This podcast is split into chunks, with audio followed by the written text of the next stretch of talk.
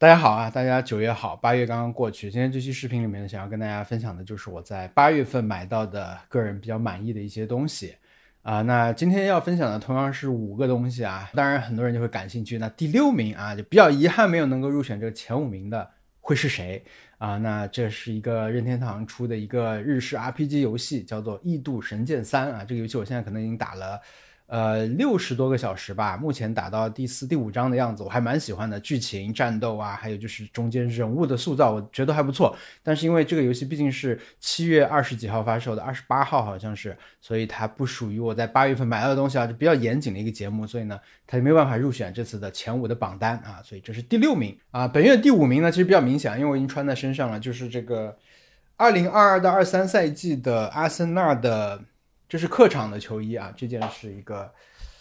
黑金的一个配色吧。其实这个颜色更接近一个铜色吧，没有那么亮。我觉得真的像一个古古铜的那种颜色。然后这件我买了球员版，嗯，我现在我我印的是那个十一号马丁内利的号，然后现在没有章啊，因为。本来说给我印一个那个欧联的章，但是我想一下，我还是要个足总杯的章。但他们说今年可能足总杯会换一个新的标志，所以还没到，所以我到时候再去补一个章。就稍微多讲一下，因为可能很多朋友不了解球衣，就现在这个。一个足球俱乐部，它在一年当中会出很多球衣。如果你要把去年整个二一到二二年阿森纳出的所有的这种球衣都收藏一下的话，你可能得买十件，因为它除了这个传统的这个红白色那个主场的球衣之外，每年它都会设换设计。以前是可能两年更新一次，现在就恨不得一年，甚至中间还要出特别版的球衣啊。所以主场那一件，然后这个呢就是客场球衣，现在还有第二客场球衣啊。那么一个队可能主要就是会有。至少有三套球衣，它有时候还会出一个什么杯赛球衣，就是会有第四件可能会在正式比赛里穿的球衣。然后呢，还会不断的有这个训练服，然后一个赛季里面不同季度还会出不同主题的训练服。之前阿森纳还跟这个出了一个就伦敦地铁座椅的那个配色的一个花的一个蓝色的一个花的这种训练服，反正就花样特别多啊。但是确实阿森纳在最近转这个跟。新的球衣品牌合作以后，我觉得他们在设计这方面做的确实是很好。今年我三件我都买齐了啊，就是这个应该是第二客场吧，好像。对，然后这件我印的是英超的号，这个就是本怀特四号啊。这件上还有一个我很喜欢的细节，就是这个队徽啊，队徽它这边直接是用了一个加农炮的设计，而不是这个传统的。这个其实已经算比较大胆了，就是这几个赛季的球衣都是。呃，主场球衣都是最传统那个队徽，然后客场呢，它可以用这种整个颜色去套一个不同的这个，整个看上去像是一个透明底的这种配色，然后客场它会做这种。去年那个黄颜色的也是啊，我觉得有一些小小的规律吧，但这个这几个赛季球衣确实可以啊。好，接下来是第四名啊，第四名其实是一个买了以后使用率很低的东西，就是我们家这个看投影的幕布，因为就是在上个月发生了一件事情，就是我们那个投影幕掉下来了，因为那个投影幕。确实已经用了很多年了，然后它有一个部件老化了，一个塑料的这个部件坏掉了，就整个从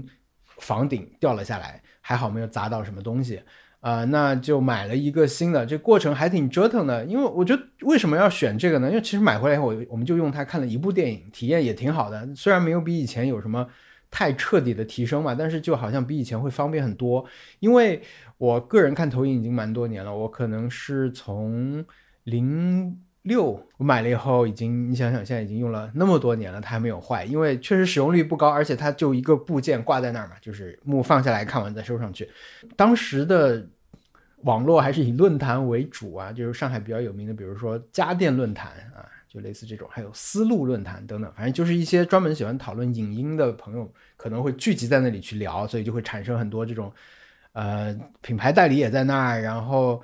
爱好者也在那儿，发烧友也在那儿，然后当然也有人就造了一些东西。我当时买的就是在那儿口碑特别好的一位老网友啊，他就是看大家都有这个需求，所以他自己做了这个投影的幕布在那儿卖。然后现在我再去看呢，我就发现你还是没有很，比如说我现在如果我想买一个显示器，那我有很多的选择，对吧？我无非就是从我熟的那些品牌里面去挑一个，但是投影幕布。还挺难挑的，因为投影幕现在可能有过一段时间比较兴盛，但现在大家又变得不再那么需要投影幕布，或者说大家需要的是另一种新的投影幕布，比如现在用的激光电视啊。反正我们这种很传统的投影用户，现在就很难找到一个清晰透明的这种解决方案吧。啊，最后挑半天，我选了一个美国品牌，我发现它就是我想要那种简单的解决方案，因为我不需要最好的。最好的，因为你在国内也可以买到一些日本的投影幕布，就日本的整个投影线的产品都很贵和可能好吧，我不知道啊，反正就比较高端啊，一个幕什么就要起步就是一万五什么的，所以最后选了这个一个美国品牌叫什么我都忘了，好像叫毅力吧。比较省心的选择，然后买回来以后确实要现代化和好用一些啊，整个感觉也更规范。现在幕布它它两边都会有一根线，因为你在家里面用这种投影幕，它有时候会不直，因为它长期是卷着嘛，你哗哗哗放下以后，它可能会幕有点弯曲。那现在的幕都会带一个旁边带两条线，可以把它自动的拉伸，拉得很平。对我觉得类似这种，我我现在看到还觉得蛮高级，可能以前。很多年前就有了，但是我这个产品太久没有更换了，快二十年的一个产品，所以也是一个对我来说一个挺特别的体验啊。所以这个幕布，我觉得是比较满意，因为。是是一个久违的一个更新，然后这个幕布搬上楼那过程可费劲了，因为它进不了我们那个楼的电梯啊。但在在这儿我就不展开讲了，它比我们楼的电梯可能要长出十五公分吧，就我完全放不进。最后是想办法找人帮忙帮忙搬上来的。第三名呢，其实是带我们家猫看病的事情，展开可以讲很多，但是总的来说，就我们家的三只猫现在年纪都比较大，有一。有两只是十七岁，有一只是十四岁啊，可能快十五岁了这样子。那么他们呢，过去的这些年一直都还不错。中间有一只猫是出过一次比较重的这个病啊，当时住院啊什么，花了可能快半年整个才缓过来。但最近它身体又有一些不好的状况啊，它长了一个乳腺肿瘤，然后这个肿瘤嗯，就是状况不是很好吧？它它是一个相当于这只猫身上有一个。呃，外露的一个创口，这个创口是没有办法好，就是它，它，它是破开的，它它就是流血，反反正它身上有个伤口啊，这个伤口我们每天要给它换药啊什么的，那么我们也要带它经常去医院去检查，所以呢，在八月份我们带它去检查的这一次呢，就带上了另一只猫，跟它是姐妹的这个三三啊，我们带三三一起去做了一个体检，因为三三没有虎斑这么明显的一个这种。呃，你肉眼可见的一个问题，但是呢，他的精神状况感觉不是很好，所以我们就两只猫一起带过去。哇，那过路路上那过程真的是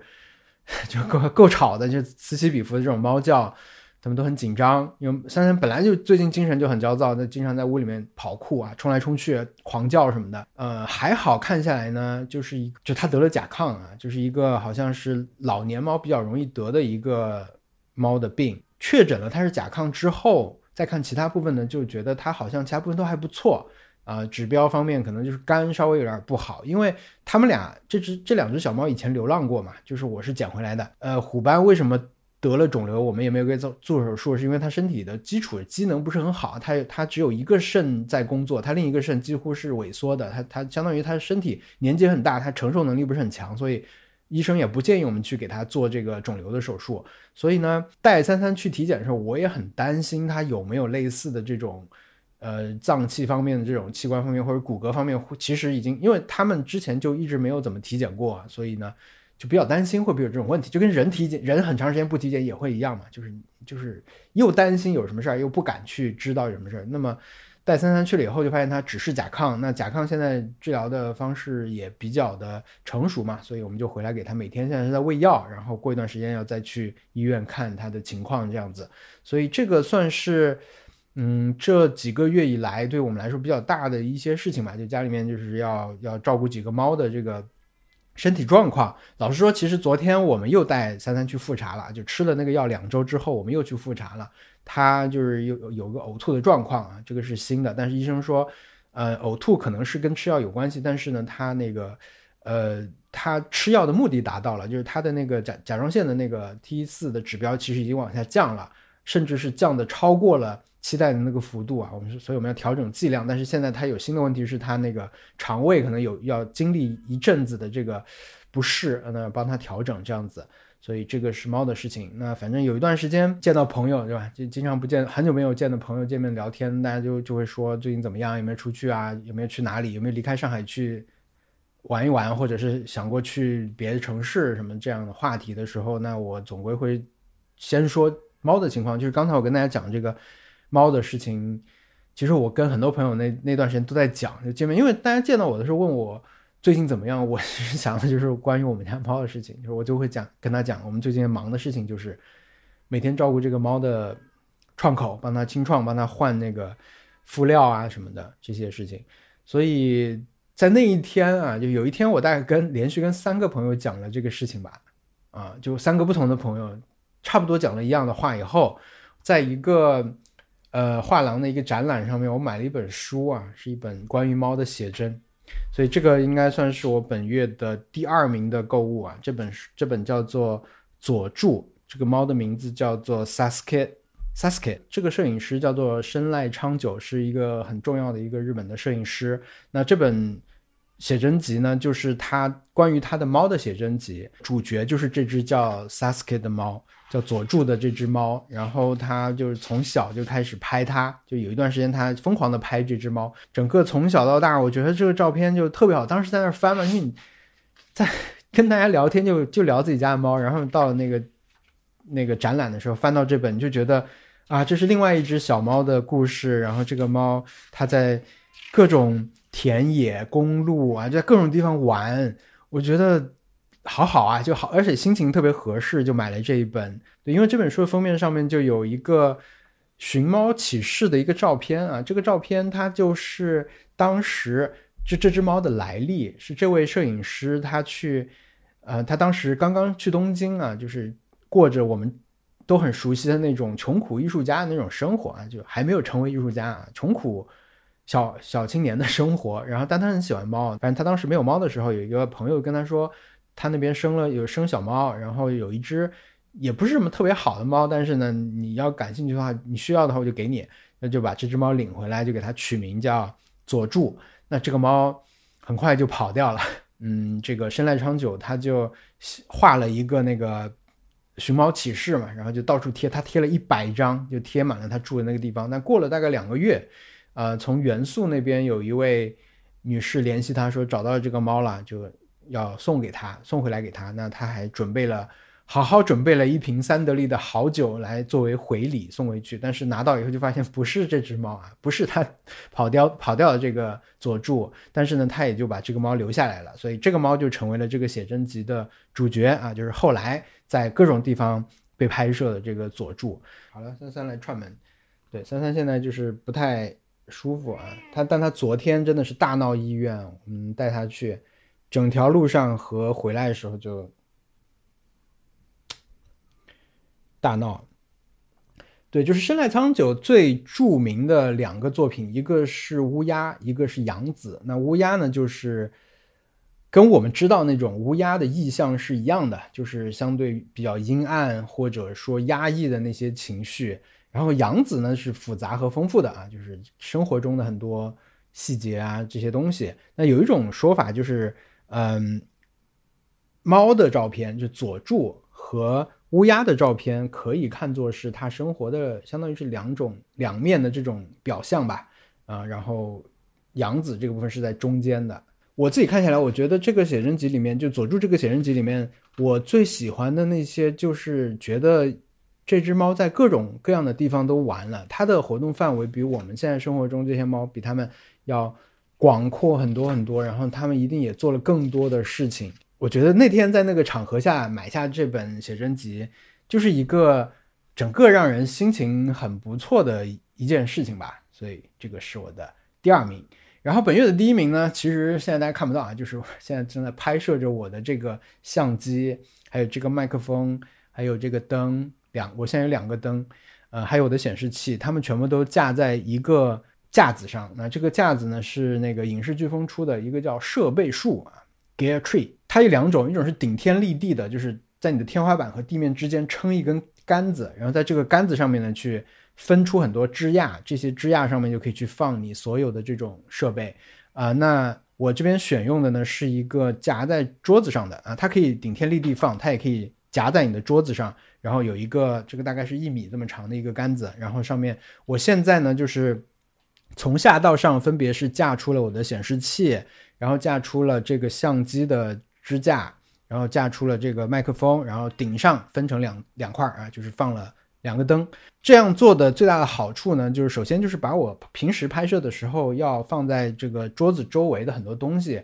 呃一些主要是一些架子啦，就是灯架和那个麦呃灯架和这个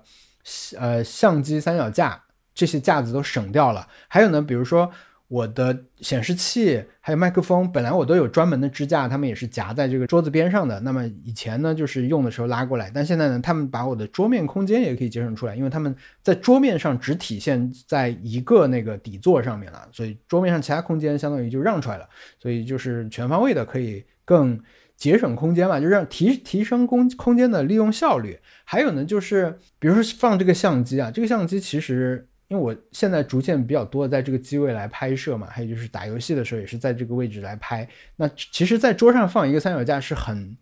怎么说呢？又占桌子，然后你很容易碰到它。对现在我的这个拍摄需求来说，这个东西相当完美的解决了我的问题啊！所以这个是本月很怎么说呢？很满意的一个购物。因为有时候你就会懒嘛，就觉得哎呀，我要拍摄，我就要再架很多东西上去，还要。挂灯对吧？还有怎么怎么样？但现在这些借口就没有了，因为 因为这些东西都已经相当于是半永久的存在这个桌上了，所以大家就可以用。其实我从七月底就开始买了这些东西啊，但是成型是在八月中啊。我觉得我会录这个栏目，可能当时我就想好了，我一定要讲这个设备数，因为就觉得是一个改变很大的事情。OK，那这期就这样，请大家订阅关注我的频道啊，打开所有的提醒功能，这样你就不会因为演算法而错过我更新的新的内容。好的，那么我们下期节目再见，拜拜。